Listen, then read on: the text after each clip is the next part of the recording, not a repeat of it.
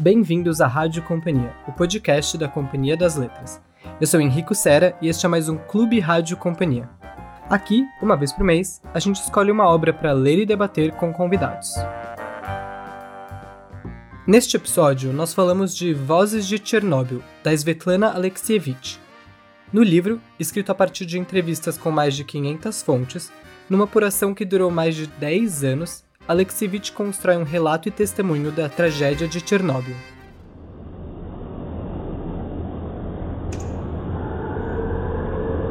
Em 26 de abril de 1986, a exatos 36 anos da data dessa gravação, uma explosão seguida de incêndio na usina nuclear de Chernobyl, na Ucrânia, então parte da finada União Soviética, provocou uma catástrofe sem precedentes em toda a era nuclear uma quantidade imensa de partículas radioativas foi lançada na atmosfera da União Soviética em boa parte da Europa.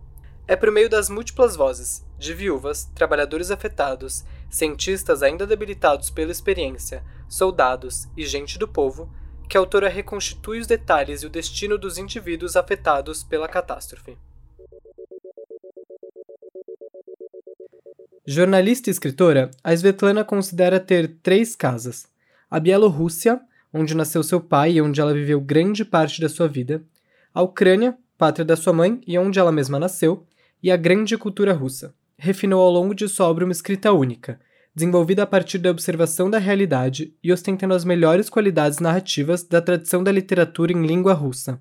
Em 2015, ela foi laureada com o Nobel da Literatura pelos, entre aspas, seus escritos polifônicos, um monumento ao sofrimento e à coragem em nosso tempo. Eu tô aqui hoje é, para conversar comigo sobre o livro A Tamiris Bussato, com quem eu tenho a honra de dividir a apresentação do clube e que é assessora aqui no Grupo Companhia das Letras. Tudo bem, Tami? Olá, Henrico. Olá, pessoal. Um prazer estar aqui de novo. E estamos com o Pedro Silveira. É, ele é professor de História Moderna e Metodologias da Pesquisa Histórica na Universidade Federal do Rio Grande do Sul. Trabalha com temas que envolvem a relação entre conhecimento histórico e tecnologias digitais. É autor de O Segue o Coxo, Historiografia, Erudição e Retórica no Brasil do século XVIII e Um Lance da Retórica, Um Lance de Retórica, Retórica e Linguagem na Construção do Discurso Histórico. Tudo bem, Pedro? Seja bem-vindo. Muito obrigado, Henrique. Fico muito feliz de participar aqui com vocês. E para mim é uma felicidade estar contigo aqui, Henrico, com a Tamires, para a gente conversar sobre esse livro que eu gosto bastante. Ai, fico feliz. E, e, enfim, é um livro intenso, né? Um livro muito pesado tematicamente, também muito é, muito bonito em algumas passagens.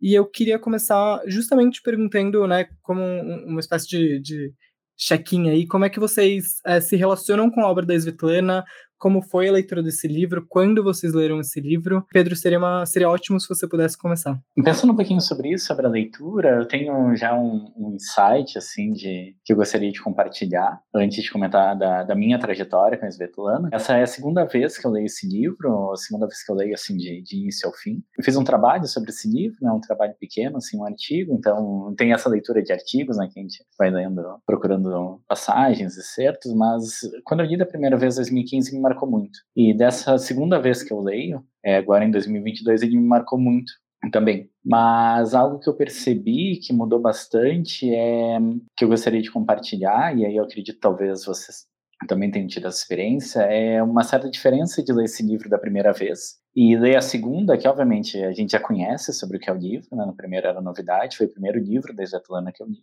mas principalmente o fato de já de ter atravessado, estamos atravessando, né, a pandemia. Então, esses temas de um mal invisível, da relação com as autoridades, dessa ansiedade de algo que era difícil de comparar com experiências prévias, que era difícil de prever, a imprevisibilidade desses acontecimentos, é algo que agora me marcou não como se esses aspectos fossem tivessem sido domesticados, da, na minha leitura, como se se tornassem aspectos menores. Não, não é isso, é pelo contrário. É esse grau do imprevisível que antes me chamou a atenção como uma experiência realmente de outro mundo, que é algo que é destacado na estranheza de, de Chernobyl. Nesse caso, com as de, devidas proporções, obviamente, gerou uma, uma espécie de talvez uma certa familiaridade, não, não, não, foi um, não foi tão estranho quanto da primeira vez, e isso me marcou bastante nessa segunda leitura do livro. Enfim, a, a, a, minha trajetória assim, com a Svetlana, ela vem do lançamento dos livros dela no Brasil, pela companhia, quando ela ganhou o Nobel. Eles me chamaram a atenção desde, desde o princípio, né? Dá para brincar, assim, é um, é, são livros que são prato cheio para historiadores, trabalham com memória, com acontecimentos históricos, e também com, com essa experiência que ela não, tem esse contraste, né? Entre uma história maior e essa história individual, cotidiana, que, ela, que é muito interessante. Então, tanto esse livro, ali, esse e o A Guerra Não Tem Rosto de Mulher. E os dois me marcaram bastante. São leituras que eu vou, vou carregar né, comigo. Eu nunca tinha lido a Svetlana. O meu contato com ela, eh, assim como meu primeiro contato, né, assim como Pedro, foi logo após é, o Nobel. E aí a companhia né, divulgou que ia lançar os livros. Aí, primeiro, acho que eu sempre fico muito curiosa quando eu descubro um novo autor que aparentemente é incrível e sobre o qual eu nunca tinha ouvido falar. Isso costuma acontecer bastante, né, com esses nobres. E foi assim, eu lembro que eu fiquei muito curiosa, fiquei, nossa, quem é essa pessoa? E aí eu acho que no ano seguinte, ou dois anos depois, mas foi um intervalo curto, ela veio para o Brasil, ela veio para Flip. E eu assisti ela falando, e eu lembro que eu fiquei tão impressionada com a força dessa mulher, como ela defendia a escrita dela, porque num primeiro momento eu pensei é, quase como se ah, ela escrevesse livros, reportagens, como eu estou acostumada a ler. E não, né? A, a escrita dela é, é, muito única, é muito diferente, e é, acho que até no, no prólogo ela traz um pouco disso, né? Por que, que ela escreve dessa forma? Por que, que a, a importância dela colocar os relatos, até no, no, próprio discurso do Nobel dela, né? Ela coloca relatos de outras pessoas ali. E eu lembro que eu fiquei assim tão impressionada com isso, achei tão. Eu tive uma sensação de. Eu nunca vi isso é, dessa forma também pelos temas né, é, dos livros, eu lembro que eu fiquei um pouco assim, talvez eu precise de um tempo para. Eu queria muito ler, mas, sabe, eu ficava assim, ah, acho que eu preciso estar tá bem para ler, porque são coisas super pesadas. E aí, engraçado a vida, né? Porque eu fui ler agora. Eu fui ler, talvez no pior momento para você ler, eu li agora para o clube.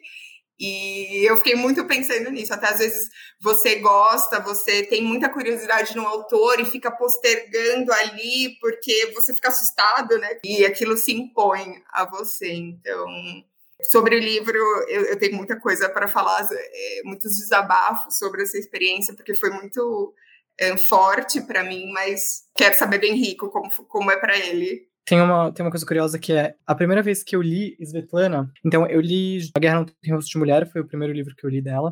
Depois eu li O Fim do Homem Soviético, que inclusive eu acho que seria legal reler depois de Voz de, de Chernobyl, ou ter lido Vozes antes, é a minha recomendação. Mas a primeira vez que eu li foi no trecho que saiu da Piauí, acho que em 2015, que foi a primeira, essa primeira história da voz de, de, de Chernobyl, né? Que é talvez a história mais violenta, mais, mais, mais marcante, que descreve uma mulher acompanhando o marido dela, que era um dos bombeiros que foi para Chernobyl. Ela acompanha basicamente o falecimento dele no hospital e essa inversão do que era, né, desse amor e desse sonho desse, é, particular desse casal que vira uma tragédia coletiva, que, que ganha todo um, um, um, novo léxico, não de amor, mas de, de perigo, de afastamento e, e, de quase de repulsa ali pela sociedade. Então foi, eu li esse trecho e aí anos depois eu li o livro, então foi interessante também ter esse reencontro, assim, e, e, mesmo reencontrar esse, essa obra especificamente depois de já ter visitado a obra da Svetlana. Eu, eu gosto bastante da, da obra dela, eu gosto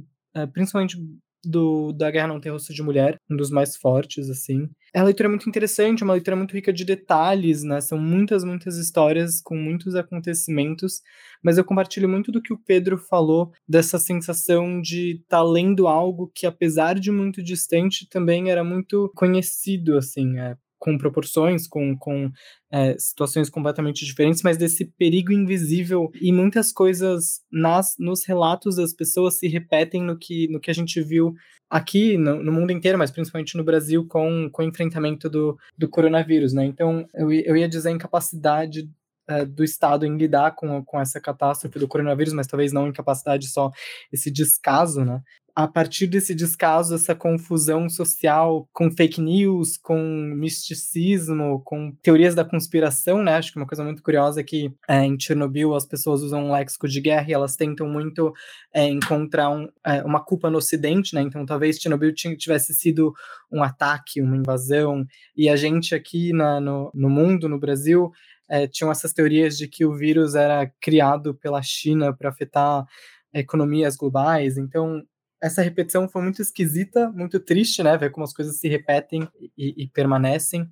Mas também fui é, buscar um pouco do que a própria Svetlana tinha comentado sobre isso. Talvez eu vou me alongar um pouco, mas ela tem um pedaço interessante de uma entrevista que ela deu no País. O jornalista diz que diz o seguinte sobre o coronavírus na, Bela, na Bielorrússia especificamente diz que Lukashenko e os meios de comunicações oficiais minimizam o perigo do coronavírus e o presidente, ignorando os conselhos da OMS, convocou um grandioso desfile no dia 9 de maio para comemorar o 75º aniversário do fim da guerra com a Alemanha nazista. O líder garantiu que ninguém seria obrigado a comparecer, mas outras vozes chegam dos centros de trabalho. Aí é uma fala da Svetlana. A realidade é que as pessoas não querem ir ao desfile e que organizações e fábricas foram informadas de quantas pessoas devem ir. Por isso é um comparecimento voluntário forçado. E aí isso me lembra também a, a, o desfile do 1 de maio, que acontece logo após Chernobyl e que as pessoas também não são obrigadas, mas meio que estão obrigadas a, a comparecer. Não, Henrico, é, é, tudo isso é muito curioso. Inclusive, eu quero saber do Pedro muito, ele, né, como ele foi a pessoa, ele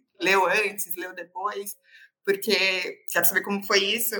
Porque para mim, que li agora e idealizei muito esse momento, e acho que fui ler no pior momento, é, é muito engraçado, porque toda vez que ela falava né, que as pessoas traziam nos relatos essa questão de alguma coisa invisível que pairava na cidade, afetava a cidade, né? E muitas e por ser invisível, muitas pessoas tipo, ah, então tá acontecendo, né? É, era mais difícil assim, eu sempre pensava né, na, na coisa da pandemia e absolutamente todas as vezes que eu li Rússia, Ucrânia, eu pensava na guerra, então é, é interessante ler. E, e, é angustiante também, né? Eu, assim, um momento desabafo foi muito difícil ler esse livro, não foi fácil. E não porque acho que ela é assim super clara a linguagem, não é o, o livro não é difícil de ler, o livro é maravilhoso, mas em muitas partes ele era muito indigesto e era difícil você se distanciar. E acho que os relatos, é, a forma como ela coloca, acho que causa isso, né? Ela compartilha, pelo formato, ele compartilha esse desconforto, essa dor com o leitor.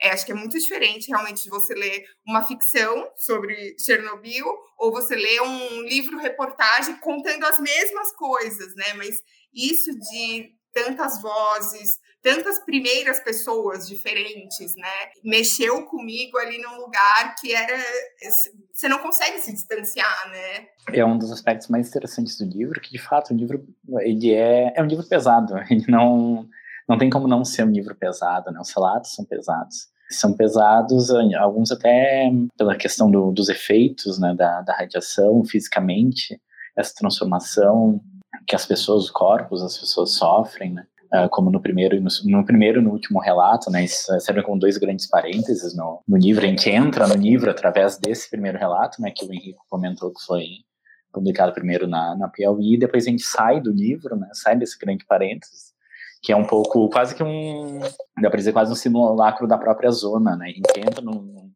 num espaço que é diferente, que é o espaço de Chernobyl, é, por esses uh, relatos são muito, são, são graficamente também, né, muito marcantes. Mas o que eu acho interessante com relação a isso é destacar, primeiro, essa questão da, do mal invisível é algo que me chama atenção, que até é algo que daria para pensar agora de novo, porque eu acho muito interessante como ela comenta, especialmente naquele capítulo inicial, né, que é um, é uma, como uma espécie de introdução, né, um prefácio dela, em que ela, ela expõe as ideias dela sobre Chernobyl. E que ela diz que a gente passou de uma história de guerras para uma história de catástrofes. E eu acho isso muito interessante porque, de fato, ao longo do livro, é, a comparação com a guerra sempre vem. A comparação com a guerra é uma região muito marcada pela memória da guerra, né? Tanto que é isso, né? Acontece 26 de abril dia 9 de maio tem desfile da Grande Guerra Patriótica, que é a Segunda Guerra Mundial para os russos, né? Que é a guerra que, de fato, eles venceram, né? Um grande sacrifício coletivo. Mas, e é até interessante porque algumas personagens, algumas das pessoas entrevistadas comentam que é, tem até uma que é bastante marcante, que diz, ah, a geração da guerra pelo menos teve a vitória deles, mas a nossa não. E isso se soma também com a queda da União Soviética, né? Então, uma região atravessada pela guerra, pelo conflito, e também por essa ascensão e queda de estruturas políticas, e como que isso afeta ou não a vida cotidiana, né? Então, aqui eu já estou me alongando, entrando em outros temas, mas essas diferentes camadas de história são algo que é, é, é muito interessante no livro. E a comparação com a guerra, ela sempre falha ao longo do livro. As pessoas se preparam para a guerra, mas elas não têm, né, como diz, não tem, explosão, é, o, o, céu tá, tá limpo, a temperatura tá boa, a paisagem tá linda, é, os soldados estão ali, mas não tem o que fazer, as pessoas lutam com paz, que é em si um, um sinal desse anacronismo, né, da luta contra o átomo, da própria ideia de uma luta contra o átomo, né, que impede esses esforços heróicos. Então isso é, é algo muito marcante do, do livro, dessa relação entre o visível e o visível. Mas ao mesmo tempo, também atualizando a minha leitura, né, é interessante comparar e ver, por exemplo, noticiário ou alguns analistas, principalmente internacionais, comentando sobre o conflito da a invasão russa da Ucrânia, né? Que é um, pelo menos no, no palco europeu, no cenário europeu, é que a guerra voltou. Então, de alguma forma, o que daria para dizer é que a gente não deixou de lado essa guerra, essa história de catástrofes, mas a guerra não, não, não sumiu. A guerra, de fato, continua, né? Armamento, soldados, invasão, cerco que tem relação com essa experiência, né? De novo, essas camadas de, de história, como eu disse, elas também implicam diferentes experiências, mas ela não é, não é uma história linear. A gente entrou num umbral de uma história nova, daria para dizer assim, dessa história de catástrofes, mas a experiência histórica anterior por mais inadequada que ela seja, ela não está invalidada, coisas ainda se repetem, né? E de fato, se a gente pensar e fazer comparação também com a pandemia, né, coisas se repetiram depois a partir de Chernobyl. É como se a, também, talvez, aqui é uma impressão mais pessoal, o que a Svetlana escreveu aqui, coletou, né, a partir desses relatos, já servisse um pouco como esse estoque de cultura que as pessoas em 86 não tinham mas agora em 2022 a gente tem para lidar com catástrofes. E Pedro, quando você estava falando é, sobre ser pesado, né? Eu lembrei de uma coisa que eu pensei durante a leitura, que é, os fragmentos, e isso é muito legal do livro, né? Que ela, ela fala com todo tipo de pessoa. Então tem muitas coisas diferentes, claro que algumas a gente lembra talvez das cenas mais chocantes, é o que fica, mas eu lembro que quando eu estava lendo, é uma coisa que eu achei muito pesada e que eu não esperava de ter nesse livro. Acho que o que eu esperava era, era isso, eram os choques, né? as histórias chocantes. Mas uma coisa que eu achei muito pesada, para mim, eu falei, nossa, mas é, é por isso que a escrita dela é diferente. Eu nunca veria isso num, num outro formato, que é a questão de as pessoas falavam as piadas que que elas mesmas contavam umas para as outras, ou que outras pessoas falavam delas. E, e assim, isso tem no livro inteiro. E para mim, eu, eu ficava assim, em choque. Às vezes até mais do que nossa, coisas que aconteceram assim, porque você vê a ressignificação, né, de uma coisa que eu não consigo nem dimensionar a dor, né, e, e também, por outro lado, muitas pessoas é, falavam e elas tentavam interpretar o que tinha acontecido com as referências que elas tinham, né? Então elas falam de filmes, elas falam de livros e várias coisas que a gente não conhece, né? Coisas da, da cultura deles. E eu fiquei pensando, nossa, é, é um, ler esse livro com certeza para obviamente para as pessoas que falaram é uma catarse, mas ler também é uma catarse, né? E é, é realmente é como se você tivesse acesso ao que essas pessoas pensam. Porque quando a gente fala é isso, né? E quando a gente é, ressignifica coisas que, numa escala muito menor, que aconteceram com a gente, a gente, a, a gente vai para isso, a gente vai para o xiste, a gente vai para o humor, a gente tenta ligar com, com referências que a gente já tem. Então, me fez é, ter a sensação de, nossa, eu estou tendo contato com esse tema por uma perspectiva assim muito pessoal mesmo, né? E essa perspectiva que eu nunca teria acesso, né? Muito interessante. Mas isso que tu comentou, Tamires, é bastante interessante porque é, o livro ele faz é, esse esforço e assim como Guerra não tem rosto de mulher, na minha opinião, o constante esforço de evitar uma história heróica é, que é a história heróica do discurso oficial, né? Então, da luta, da vitória, do sacrifício. Boa parte das personagens elas questionam o sentido do sacrifício que elas fizeram, né? Ou tentam encontrar formas de justificar uma delas que eles eram soviéticos, é, eram o que se fazia. E esse é um dos temas que correm pelo livro, né? Isso que ela fala que é o, o fim do homem vermelho, né? Do, dessa individualidade, subjetividade soviética. Né? Mas então, com essas, com as piadas, esses detalhes, é um livro que está constantemente escapando dessa dimensão heróica, o que não, não quer dizer que ele entre, ele não é uh, infame, uh, pelo contrário, mas é sempre colocar uma, uma pequena dúvida, né, se a gente pode enquadrar, assim, esses acontecimentos ou não. Com relação a isso, acho só para comentar, assim, uh, particularmente uma passagem que eu acho muito, muito interessante, daquela quando é um dos caçadores que ela entrevista dois caçadores, né, que foram chamados para a zona para abater os animais, para que eles não, não se espalhassem e não, não andassem, nem levassem a radiação com eles, contaminassem o solo e as pessoas. Um, uma das tarefas que eles tinham era de atirar em animais domésticos, gato, cachorro, e perseguir esses animais, e que eram animais, eram representantes das pessoas que estavam ali. E o filho de um desses caçadores pergunta: é, pai, você foi soldado? Você foi na guerra? Você é um herói? E o, o, pai não tem que dizer, ele estava fazendo um trabalho que na verdade é desumano, que é matar animais domésticos. Ele estava caçando isso, né? É desonroso para ele também como caçador, se a gente pode se a gente pensar dessa perspectiva, né? Como alguém que querendo ou não tem contato com animais, né? Então, é, essa dimensão de algo que escapa do heróico é, eu acho que é isso que puxa para esse lado humano. Tá? O livro está constantemente evitando já prover uma significação pronta, que é a do discurso oficial. Tanto que um dos temas também que parece estar no livro é que vai demorar muito tempo para a gente entender. Então, enquanto a gente não entende, a gente faz piada, a gente faz comentários. Alguns comentários são maldosos. A gente está tentando lidar com isso com as ferramentas que tem. Elas, obviamente, não são adequadas. Eu acho interessante vocês falarem sobre o, o tema do heroísmo, né, que é uma que é um, um termo também da guerra e uma coisa que vocês já comentaram, mas vai tomando um pouco forma e é uma dessas camadas, Pedro, que você comentou que o livro aborda, é que na guerra, quando né, você faz atos heróicos, você se sacrifica, mas quando você ganha essa guerra, é, parece que de certa forma há ali uma recompensa ou há pelo menos um significado mais explícito, né? Né, e servir à União Soviética já em si era um grande significado, já em si era um grande mérito. E, é legal que esse livro é continuado, né? Como eu falei, talvez ler em sequência depois o, o fim do Homem Soviético, porque é isso. É, o, o, sacrifício de Chernobyl, ele. É, e, e fala-se muito nisso no livro, né? Com o fim da União Soviética, que está encaminhado ali nesse momento, o sacrifício ele perde significado. Então você não tem só a ausência de significado e a dificuldade de compreender a, a catástrofe de Chernobyl, que já é uma catástrofe pouco similar às, às catástrofes anteriores, né? Mas também o, o sacrifício em si é, perde o significado, é, o, o, o posterior perde o significado, né? A identidade vai se esvaindo ali.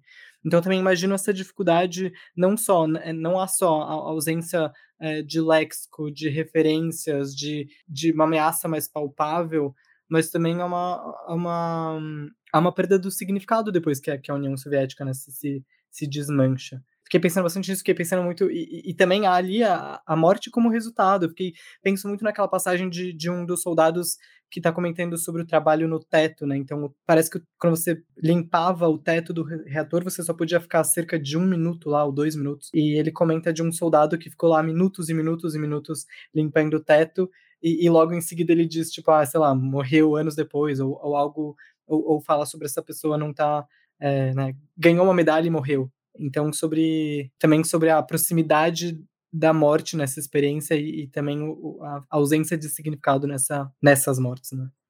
Isso, e é interessante sobre isso, só para fazer um, pequeno comentário, é porque dê para relacionar com outros temas também, que tem relação com a história do século XX, que é um. Pensando na história do, do século como século, é interessante porque parece ter, ter havido nos últimos 15, 10, 15 anos uma ressignificação do século XX como justamente século de catástrofes. Não, não era a visão que se tinha do século XX, uma visão que a gente, a gente foi desenvolvida a partir de, de agora, da experiência, da falência desses grandes ideais. Né? Mas ao longo do século XX, a ideia de construção provavelmente esteve mais presente do que a ideia de destruição. É, não obstante as guerras, não obstante todos os conflitos que a gente teve.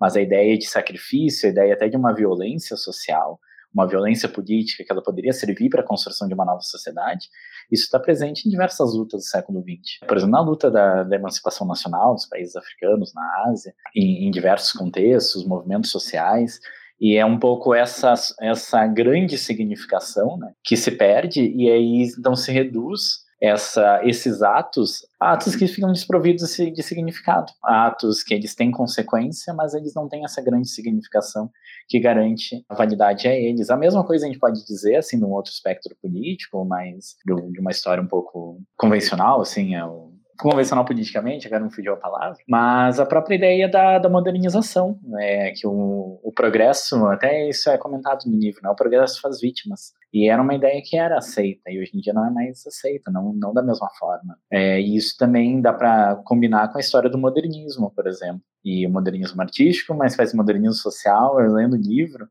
é, eu lembrei muito de uma autora que eu gosto, que é Svetlana Boim, onde ela trabalha com um pouco dessa ideia das ruínas do modernismo. E então, por exemplo, o Vladimir Tatlin, que era um arquiteto russo, é, no contexto da Revolução, queria fazer um monumento à Terceira Internacional. O monumento nunca foi construído, mas essa ideia de que é um processo social que depois vai gerar uma forma de significação, de monumentalização que já está que já tá ali, já está inscrita numa grande narrativa. E com a perda dessas, dessas grandes narrativas, esse sofrimento se torna um sofrimento em vão. E é, e é um pouco, me parece, é, é quando a Svetlana, pelo menos aqui né, nesse livro, né, quando ela fala desse fim do homem soviético, me parece que é um pouco isso, né? Todas essas ações, como tu bem comentou, Henrique, elas perderam significado.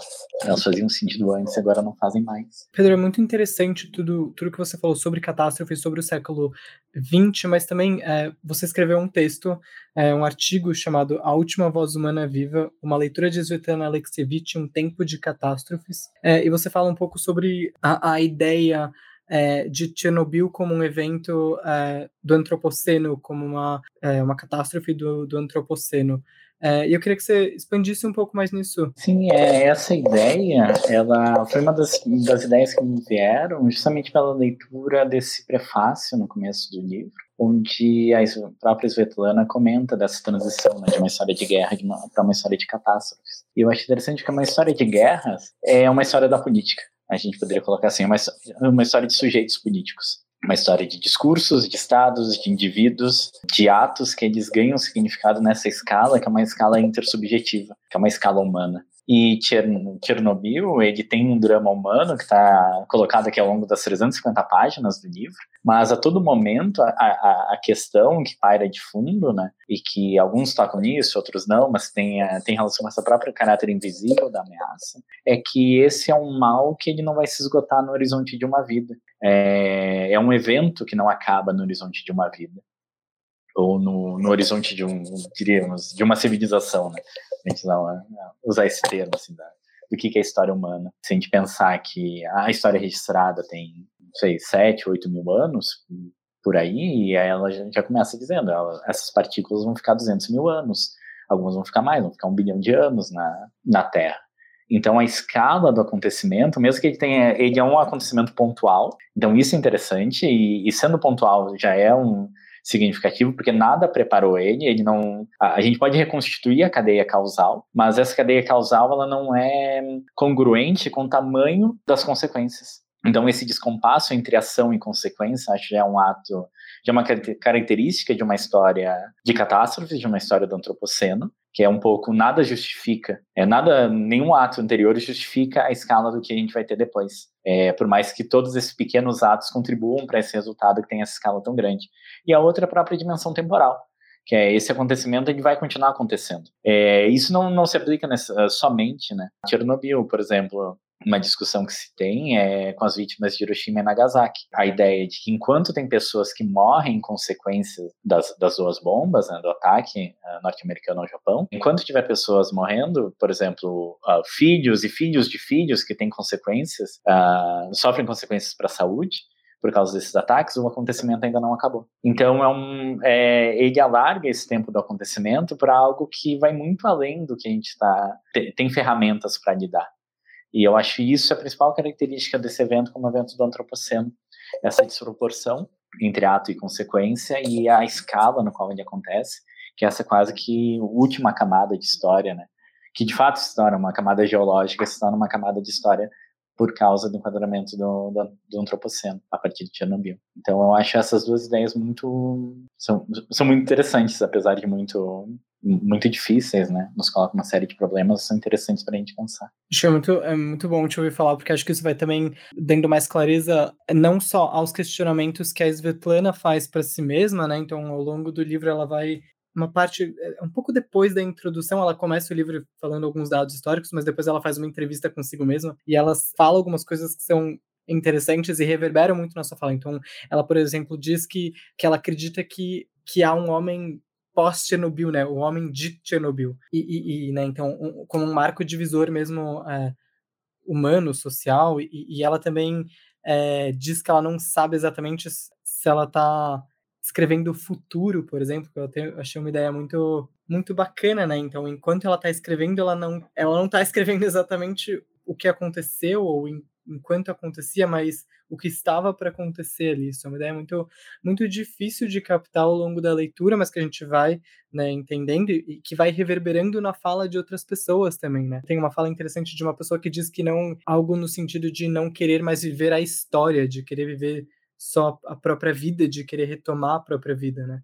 Isso é muito, muito, muito muito triste ao mesmo tempo que muito bonito também, de uma forma muito né, bonito assim, não endeusada, mas são palavras belas assim, né? Eu fiquei pensando nisso que o Pedro comentou, né, que essa ideia de que o progresso é, ah, ok, faz parte, faz vítimas, né, como a ideia do século XX. Assim, eu, eu tô até, não quero nem comentar depois da aula que ele deu aqui, mas eu fiquei pensando aí partilha também com o começo da nossa conversa do quanto essa leitura ela é angustiante, porque ela não, não é do passado, né? Ela é do presente, ela é do futuro, ela, ela tá ali. Eu fiquei pensando na questão ambiental, né? A questão do, do planeta, né? Isso não é um caos é, isolado, ele tem um simbolismo nefasto, né? Porque ele precisa de.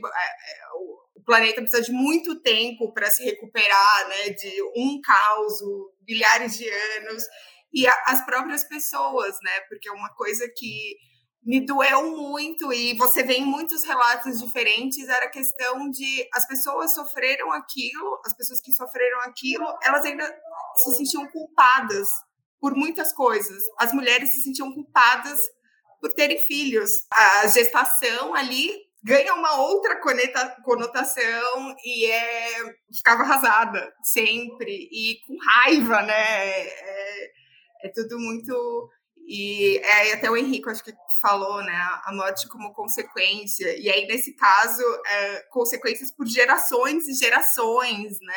Uma coisa também que você fala da, da, da natureza uma coisa que eu achei, e a gente tá falando sobre muito sobre né, esse, essa, esse perigo invisível, ou mesmo uma coisa que a série. É, eu assisti só um episódio da série, não assisti inteira, mas o, meu, o, primeiro episódio da série é, feita pela HBO, que é de certa forma inspirada nos relatos do livro, mostra muito bem que a beleza da chama, né? Aparentemente o fogo de Chernobyl era muito bonito. E, e uma coisa que. E, e, a capa do livro, ela mostra uma, uma sala de aula destroçada, né? Destruída. E por vezes eu me pegava pensando em, em Chernobyl como uma explosão, como uma coisa que destruía mesas e revirava cadeiras, e não foi isso. E, e, o que me chocou muito no livro, que foi muito interessante, é que a região, aparentemente, é muito linda é muito bonito e causa um interesse muito grande, um fascínio muito grande nas pessoas.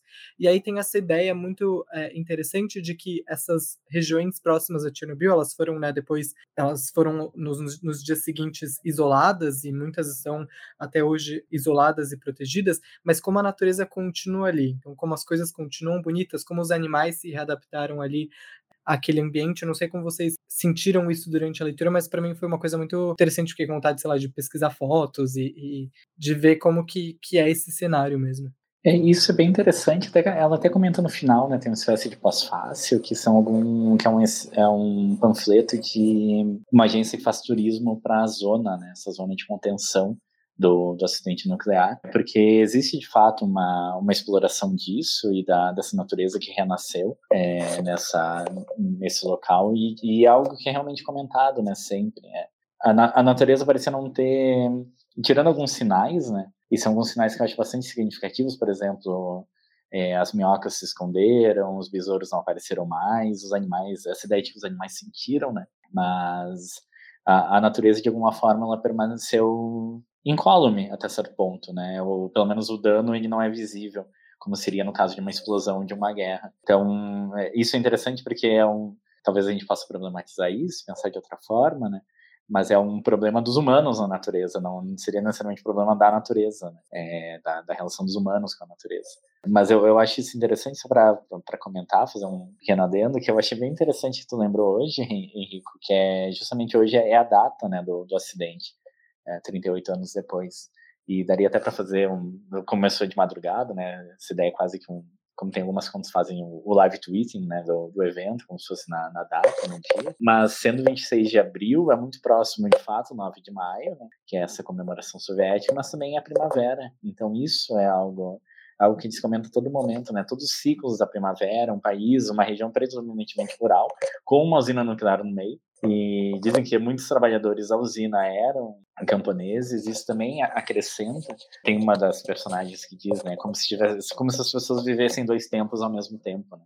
Essa simultaneidade de experiências que não são simultâneas, que é o, o átomo e a pá, que, que, constantemente vem, né? É algo que, que também é, é bastante marcante no, no livro. E eu acho que com relação a isso, assim, uma questão que eu também acho interessante, e também, é, enfim, eu acho que todo, todo leitor atualiza a leitura, né, que faz, atualiza o livro quando, quando lê. Mas essa leitura atualizada, de fazer ela em 2022, não 2015, é quando a gente pensa, talvez, que a Svetlana está escrevendo o futuro, quando fala de Chernobyl. Não é só porque a catástrofe que aconteceu é, era sem precedentes, mas é porque até então talvez a gente não tivesse livros sobre catástrofes. Então a gente tinha descompasso da nossa cultura com os acontecimentos. Mas o próprio livro dela talvez inaugure esse gênero ou essa possibilidade de escrever sobre a experiência humana da catástrofe. Então, quando ela escreve o futuro, ela, o que eu quero destacar assim, talvez ela não esteja só escrevendo sobre o futuro, ela está tá fornecendo materiais para a gente lidar com essas catástrofes no futuro, está trazendo elas para o âmbito da cultura. Claro, isso faz isso faz muito sentido, isso é muito, muito interessante, eu acho muito. É... Ela fala em algum momento do livro, sei, na verdade, não sei se é do livro ou se é o, no discurso dela do Nobel, mas que perguntam para ela por que, que ela escreve sobre muito sobre dor e muito né, sobre sofrimento, e ela diz algo como porque nós somos assim. E, e, é interessante mesmo que a gente não que falte. Você vê ali nas pessoas, né, que faltam referências, que faltam é, livros, histórias. E tem uma professora, inclusive, de, de português, se não me engano, que diz que os alunos não, se interessam mais pelos autores russos que ela, que ela dava em aula anteriormente. Eu achei isso triste, né? De que conforme a experiência perde sentido, as referências antigas também perdem. É, perdem, perdem talvez o, o, o brilho ou, ou não são mais adequadas ali. É, uma das personagens fala, é um trauma da cultura, né? E essa expressão ela é muito boa. É, a cultura não tem instrumentos para lidar com esse acontecimento. Nessa comparação de, de cultura, assim, desculpa, nessa comparação não, mas falando sobre cultura e sobre esse trauma que, que persiste, que, que dura muito tempo, a gente recebeu um comentário é, no nosso Instagram do Cassiano da Almeida e ele volta nessa comparação que a gente está fazendo, fazendo com o, o coronavírus é, e ele diz que quando ele fez a leitura em 2021, então ele também está fazendo um comentário atualmente, mas de uma leitura do ano passado, ele diz que quando ele terminou a leitura do livro, ele postou o seguinte: Os efeitos da radiação e do vírus, assim como os erros cometidos ao enfrentá-los, são mais parecidos do que se possa imaginar. Fecha aspas, né, desse comentário. Mas ele retoma e ele diz: É impressionante que hoje, quase 36 anos após o desastre em terras ucranianas, o fantasma da radiação da mesma usina tenha voltado a assombrar a região. É, né, que a gente estava aqui recentemente é, com, com ocupações de tropas russas é, em Chernobyl, com um descaso muito muito assustador e, e similar a, ao da própria, do próprio acontecimento. Mas continuando aqui no comentário dele, ele diz: Por sinal, vale reflexão. Será que a sombra do vírus também vai nos acompanhar por décadas ou para sempre? O mais curioso de tudo, no entanto, é que apesar desta repaginada ameaça, ou justamente por causa dela, a construção de novas usinas nucleares tenha voltado à baila no velho continente. Sem dúvida, por todos esses motivos e pela qualidade da obra em si, o livro de Svetlana é a leitura imprescindível nos dias de hoje. É muito doloroso, né, ver como as coisas a gente diz da repetição, né, mas as coisas continuam se repetindo mesmo nessa construção recente que a gente tem com essa tentativa, por exemplo, da Svetlana de reunir esses acontecimentos, de construir um pouco de, é, de cultura em cima dessas catástrofes e é muito assustador mesmo, assim. Eu ia comentar, assim, infelizmente, enfim, é, é, é, difícil dizer isso, né? Mas infelizmente a ideia de que se aprende com a história, ela é mais uma espécie de promessa, algo que a gente deseja acreditar do que algo realmente acontece, né? Por exemplo, 50, 40 anos depois, 45, né? Do, anos depois do genocídio nazista, né, sobre os judeus, está tendo limpeza étnica na, na Iugoslávia, a gente tem uma escalada autoritária no Brasil 30 anos depois da ditadura. É, o processo histórico ele não é linear, né? E eu acho isso algo é, muito difícil de lidar também. Porque, de novo, durante muito tempo a gente acreditou numa história de melhora, numa história de progresso. Ou tentou acreditar nisso, né? Ou, alguns lugares tiveram oportunidade de acreditar nisso, né? Alguns contextos. Mas isso não é o... Não, não parece ser o, algo dominante na história humana, né? E eu, aqui eu não quero subscrever essas narrativas, como eu disse, que interpretam o século XX pelo lema da catástrofe, sim, pelo tema da catástrofe, mas eu acho que é algo que serve para introduzir um pouco essa um, uma espécie de outro tom, assim, uma, uma outra forma como a gente pode se inserir na, e pensar sobre a história, né? por mais doloroso que seja. Mas desculpa, pessoal, não queria também deixar tão pesado.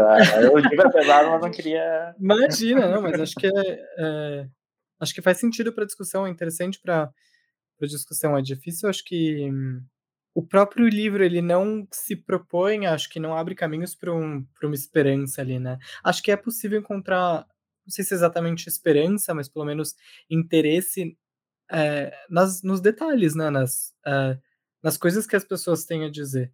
É, talvez esse seja um caminho que a Svetlana explicita, que é escute, escute a história dos outros, talvez. Preste atenção nos detalhes, não sei, é algo, algo nessa, nessa linha, assim.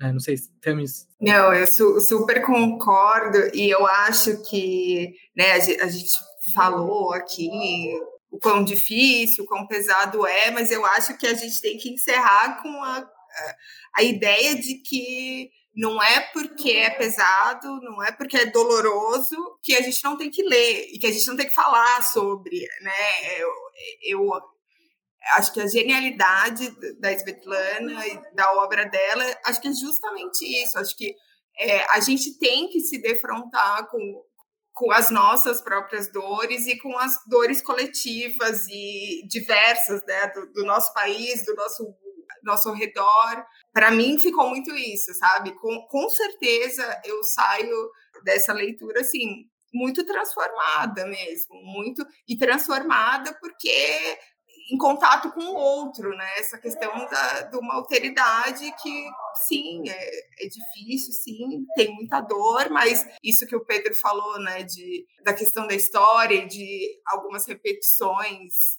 é, que a gente vê, a gente vai ter que falar sobre elas, a gente vai ter que escrever sobre elas, a gente vai ter que chorar sobre elas, para ressignificar, né? Acho que para sobreviver também, né? Para não enlouquecer também, né? É, é engraçado até a forma a forma mesmo, né? Alguns relatos você vê que as pessoas começam falando, eu não quero falar, eu não vou falar, e elas falam e sai, aí elas voltam, aí quando elas falam uma coisa assim, nossa, abriu muito, a aí elas se retraem, aí elas xingam. Que importante que é isso, né? E que profundo que é isso. E eu não tenho dúvida nenhuma também que essas pessoas, por mais incrivelmente doloroso tenha sido, foi muito importante elas terem esse espaço. E a gente está aqui no Brasil discutindo elas, a gente está falando sobre as histórias dela. Né? Tem um. O, o relato que mais tenha mexido comigo não foi, ne, não, não foi nada muito uh, violento foi um pai que falou, uh, a filha dele tinha morrido pequenininha, e ele só fala assim, ah, eu só quero que você escreva o nome da minha filha. O nome da minha filha era Kátia. E era isso, ele queria que as pessoas soubessem o nome da filha dele, porque é isso, ai, o, né, as gerações posteriores, era quase como, não, tira daqui, tira da nossa frente, né, a gente vai esconder isso, e ele, e sim, ela, ela deu o nome, a gente sabe o nome da filha dele, isso é, assim, é fantástico, isso é a ressignificação, isso é a cultura, isso é a literatura, isso é, é tudo, né, é, acho que todo mundo tem que ler esse livro mesmo. Exatamente, eu acho isso interessante porque conecta dois temas que são esperança e experiência. Eu acho que no, no fundo tem, um, tem uma nota esperançosa no livro, até dizer que o livro é uma espécie de aposta, e essa aposta é feita no testemunho. O testemunho é voltado ao futuro. Eu tive uma experiência no passado e eu vou contar ela. É, eu conto ela no presente, mas porque eu quero que ela sirva para alguma coisa no futuro.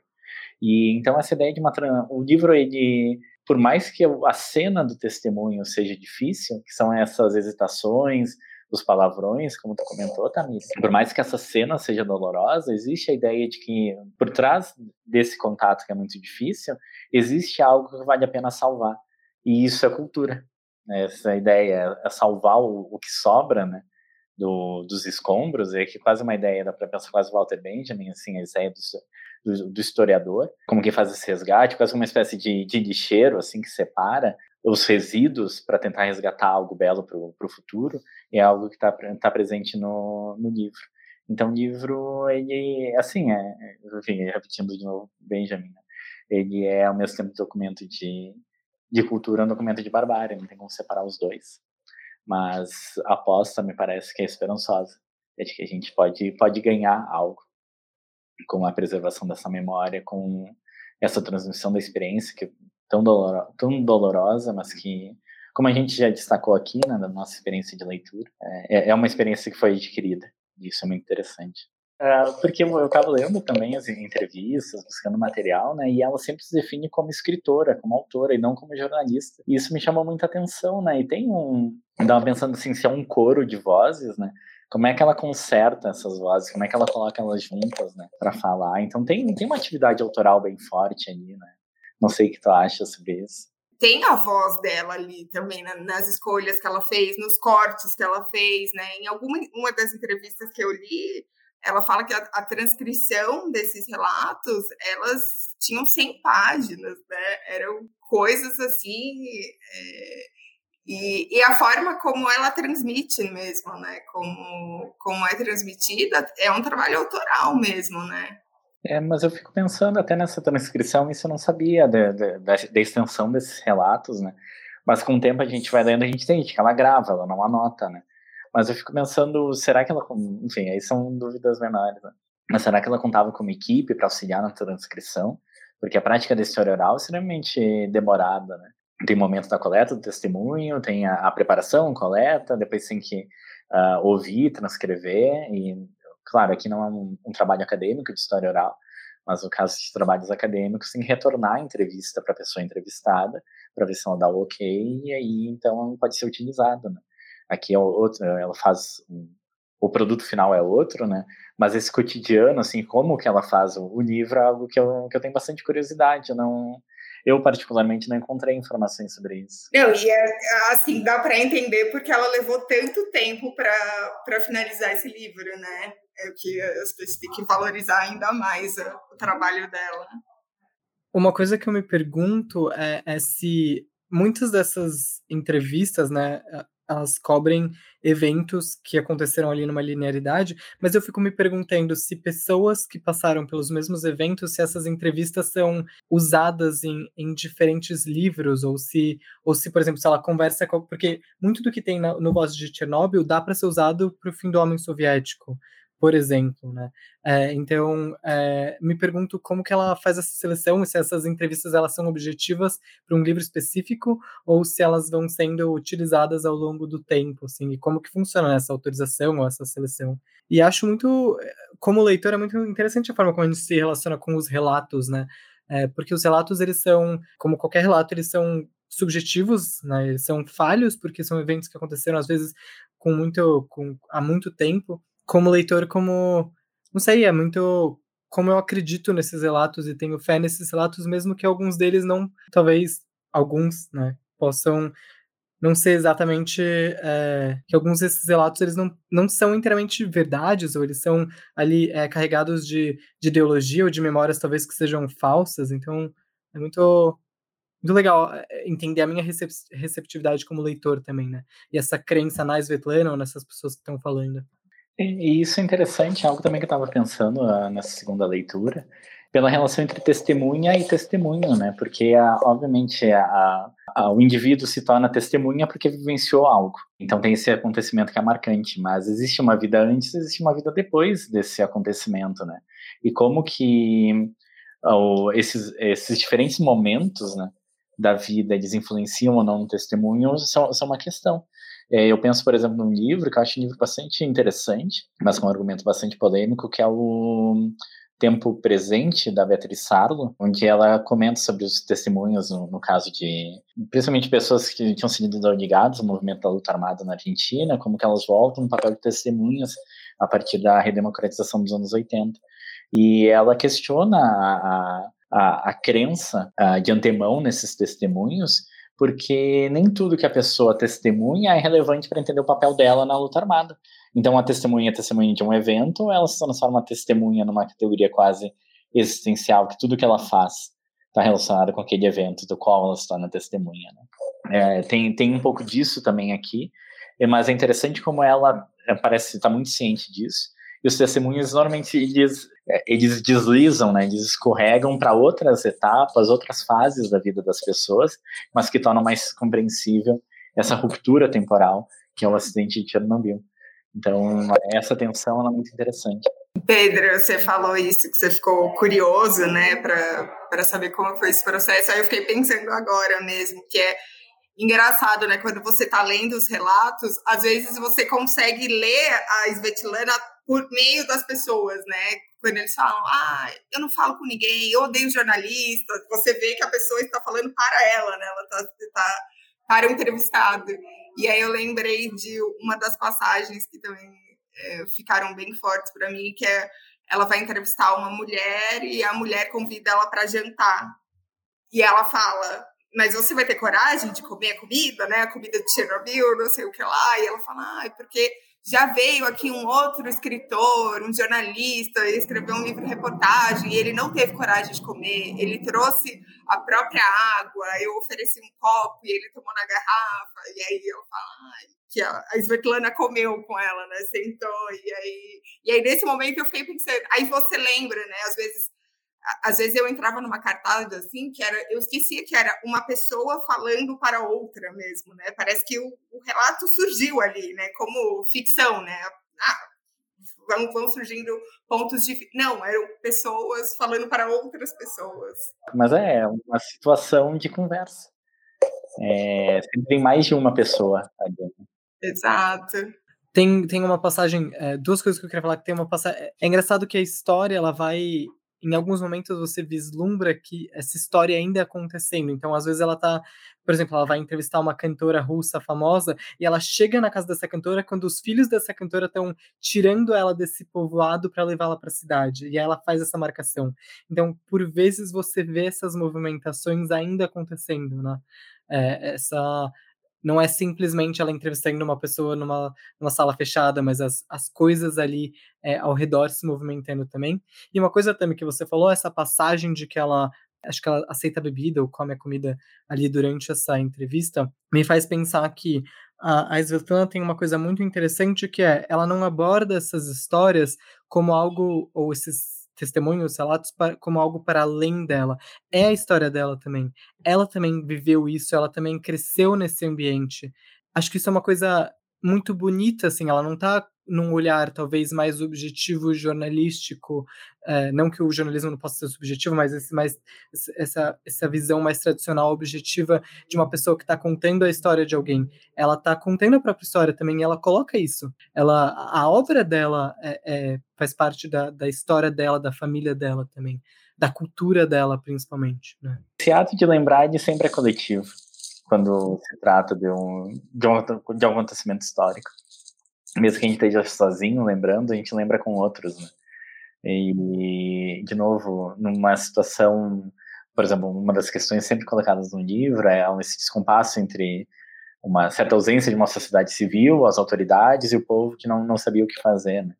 Mas quando tu, tu lembra, de alguma forma tu reconstitui essa, uma, quase que uma microesfera pública, que é a esfera da memória, a esfera da lembrança. E isso entra nesse tema de uma, de novo, uma transdução da experiência, uma construção coletiva e a construção também. É uma frase que, que tu comentou, Henrico, que é dessa construção de cultura sobre a catástrofe. E isso, no, no caso, só pode ser, é, no mínimo, a dois, né? É, é coletivo. E isso é muito interessante. Bom, acho que eu, eu, nossa, eu gostei demais do papo. Acho que agora a gente pode ir para as nossas indicações. Sim, é, eu pensei em algumas coisas e na, na verdade teve um, uma agora que eu pensei também que é interessante, mas é, eu, eu pensei como indicações, eu vou, vou explicar um pouquinho por que cada uma. É, primeiro é um, é um poema da Wisława Szymborska, acho difícil falar o nome dela, mas que é um poeta que eu gosto muito, que é o Ocaso do Século, que eu acho que toca muito nisso, que eu comentei dessa história do século XX, tem um verso que me sempre me chama muita atenção, que é, deixa eu, eu, eu até vou, vou, pegar aqui porque eu anotei, mas era pro, era pro forte e pro justo serem a mesma pessoa, mas não são. Eu acho isso muito interessante, dessa expectativa sobre o século XX e o que não foi realizado, né? E me parece também que acho que a não sei se foi foi tu ou a Tamires comentaram do dessa frase também me chamou a atenção de uma das personagens que ela disse que ela não quer viver na história. Então, essa busca que me parece fazer muito sentido nesse contexto do, do comunismo, porque com o comunismo a história era mobilizada, né? As pessoas viviam um momento histórico, que era a construção do, do socialismo. É, então, todo momento era parte dessa história que já estava colocada ali. Me parece que o que a Wisława está fazendo aqui, alguns outros autores poloneses, a pensar no Czesław Miłosz, no Adam Zagajewski, que são de pensar o que, que é uma vida para além da história, ou que essa história grande não determina a minha vida. A minha vida como individualidade, ela pode ser, pode escapar essa a sobredeterminação que o Estado, que uma grande narrativa está tentando fazer. Então, acho isso muito interessante é, como, como um tema da, da, da poesia, do, no caso polonesa, né? Acredito também é um tema do, do livro da Svetlana. Aí um, um outro que eu pensei é um filme finlandês, um documentário, que é Para a Eternidade, Into Eternity, que é um documentário muito interessante sobre a construção de um abrigo, um abrigo de nicho nuclear na Finlândia. Então eles construíam, eles encontrando localização, tem que ser é, longe, muito longe, só que tem que durar 100 mil anos e eles têm que projetar algo que vai durar 100 mil anos, que em 100 mil anos uma pessoa do futuro, ou qualquer outro ser do futuro, com inteligência, assim, a gente poderia dizer, é, ele vai encontrar aquilo e saber que ele não deve mexer. Então, como, como construir algo para durar tanto tempo, para durar, para a eternidade, assim, é, é, o tema desse documentário e é, é, é, é muito interessante ver os debates da equipe que está tá produzindo esse, esse abrigo. Tem um livro também que eu acho muito interessante, que é um livro muito curto, do Jean-Luc Nancy, que é um filósofo francês, que é Fukushima, Equivalência das Catástrofes, onde ele comenta sobre, é, na verdade, parte da, da, dessa proximidade de som, né, Hiroshima e Fukushima, mas ele aborda também o antropoceno e Chernobyl, para entender o, o, o que é viver numa história de catástrofes essa expressão que a Isoletana usa. E aí, duas referências, que aí são, são soviéticas, que eu acho interessantes. É, primeiro, que é o, é o, livro, que eu acho que é, eu gosto muito, em todos os sentidos, que é o Piquenique à Beira da Estrada, do Arkady Boris Strugatsky, que são, é uma dupla de escritores de ficção científica da União Soviética, e que eles escreveram esse livro, que é o que depois é, serve de base para o Stalker, do Tarkovsky. No livro é uma... É, aconteceu no passado, vem um, um, uma nave alienígena, que ela ficou pousada e ela saiu. E no futuro as pessoas lidam com esse espaço num espaço contaminado. E, mas é um espaço, na verdade, que ninguém consegue entender. É, a ideia desse piquenique à beira da estrada é que, no caso, essa visitação, né, como eles o termo que eles usam, é não obedece à história humana. É algo que aconteceu e a gente tem que lidar com as consequências, mas que a gente não consegue entender.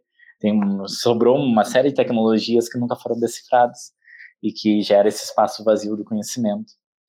E aí, então, para encerrar numa nota mais esperançosa, pensando também sobre a experiência soviética, é, tem um filme, aí um filme de ficção científica, de 61, se eu não me engano, que é Ikari, é, com IK, é, Ikari XB1, é, que é um, é um filme que é uma delegação soviética que vai para o espaço, passa no futuro, um filme tcheco, se não me engano.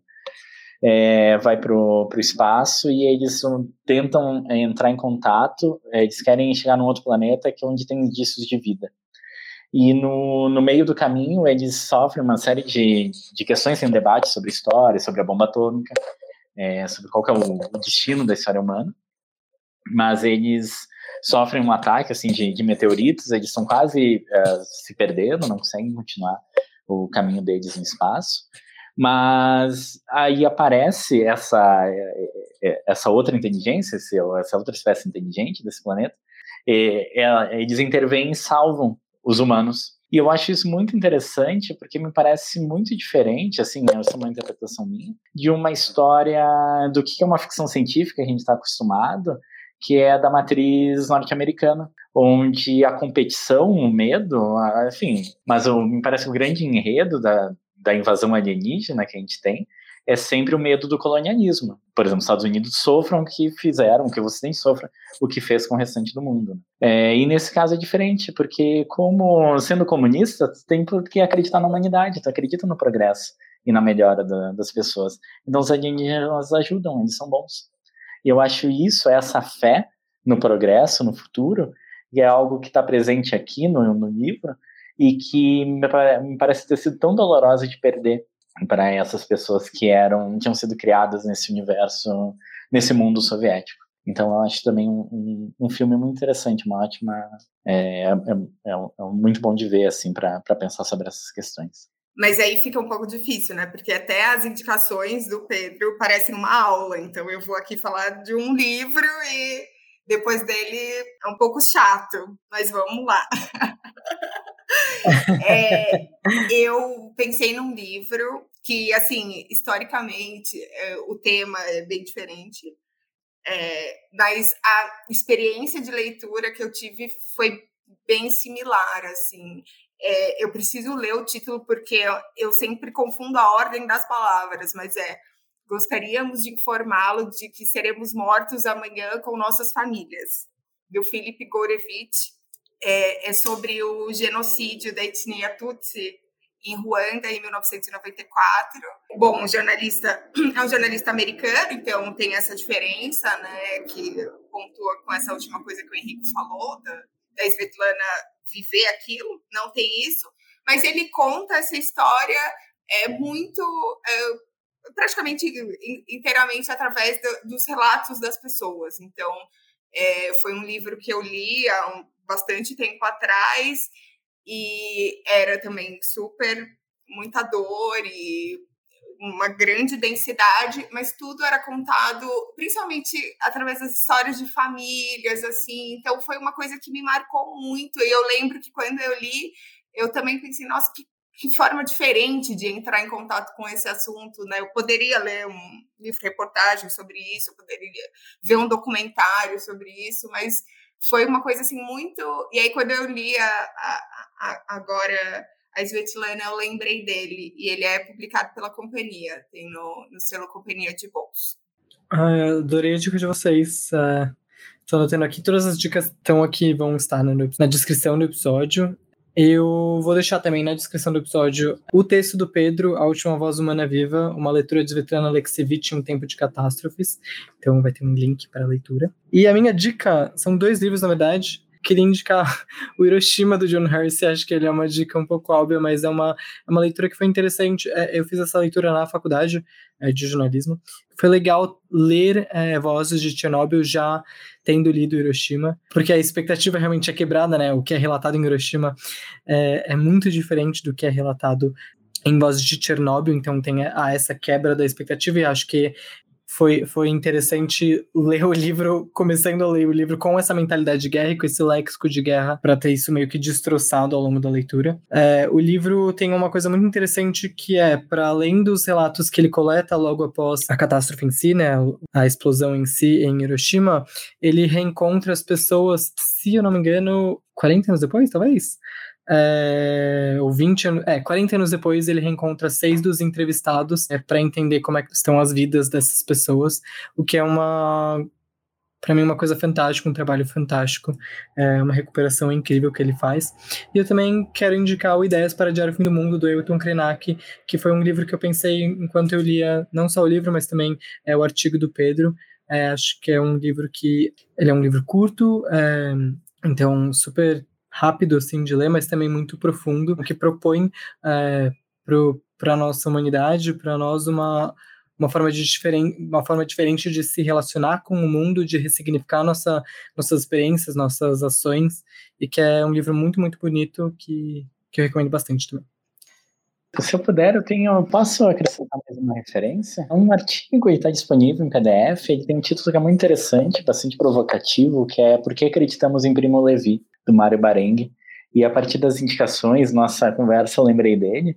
E ele tem um, algo que o final dele acho que se aplica muito ao que a gente estava tava, tava comentando sobre a Svetlana. E é, é um artigo em nenhum momento que é desacreditar o Primo Levi, né? Não, não é isso, mas é que é entender o que, que é essa experiência do testemunho, né? E colocar isso em palavras, colocar em texto, né? E aí na conclusão ele comenta, é, o autor é Mário Barengue. É, dito de outra forma, Levi não cede ao desespero, mas não oferece qualquer catarse. Nenhuma redenção, nenhum ressarcimento é verdadeiramente possível, nem sob a forma de, de uma compreensão exaustiva, que dissolva o evento em um conceito ou em uma teoria, e nem em forma de uma superação histórica ou existencial, que faça justiça às vítimas e traga paz moral aos sobreviventes e seus herdeiros. É, e aí ele continua depois. E um, a palavra deve manter intacta sua forma performativa, a ostentação visitante, medite, considere, lembre-se em uma síntese extrema, a lição que vem de Auschwitz é que o edifício do humano é precário. Nada mais pode ser dado como seguro. Nenhuma aquisição da civilização poderá, doravante, ser considerada definitiva. Assim diz Primo Levi. E nós acreditamos nele, prensados que estamos, em igual medida, pela robustez da trave e da provisoriedade do andaime. E aqui é interessante que ele trabalha a ideia de paradoxo a partir de um sentido da arquitetura, e aí que vem essa metáfora final, nessa precariedade, é onde a gente encontra o sentido para sair dessa experiência, ou para transmitir essa experiência, né? sair dessa catástrofe. Então, achei, achei bem, bem pertinente com a nossa conversa. Né? Não, super, maravilhoso. Demais, demais. É, bom, queria agradecer aqui nesse encerramento a presença do Pedro e da Tamires. Adorei a conversa, espero que os leitores e ouvintes curtam também. E é isso, muito obrigado, viu? É, eu também queria agradecer novamente pelo convite, foi muito bom estar aqui com vocês é, Henrico Tamires, aprendi muito e espero que o público também goste da, da nossa conversa. E, de novo, muito obrigado pelo convite. E leiam Svetlana, né? Concordo com a Tamires, fazendo, reforçando o coro. Leiam, leiam um livro.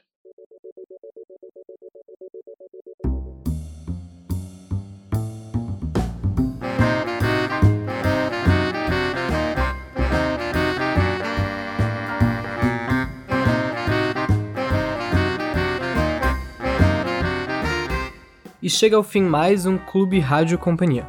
Mas a gente se reúne novamente em maio para falar sobre Norwegian Wood do Haruki Murakami. Se você tiver comentários, perguntas, propostas de debate sobre o livro, pode mandar para a gente no Instagram, arroba Companhia das Letras, ou no e-mail rádio arroba. Muito obrigado e até a próxima!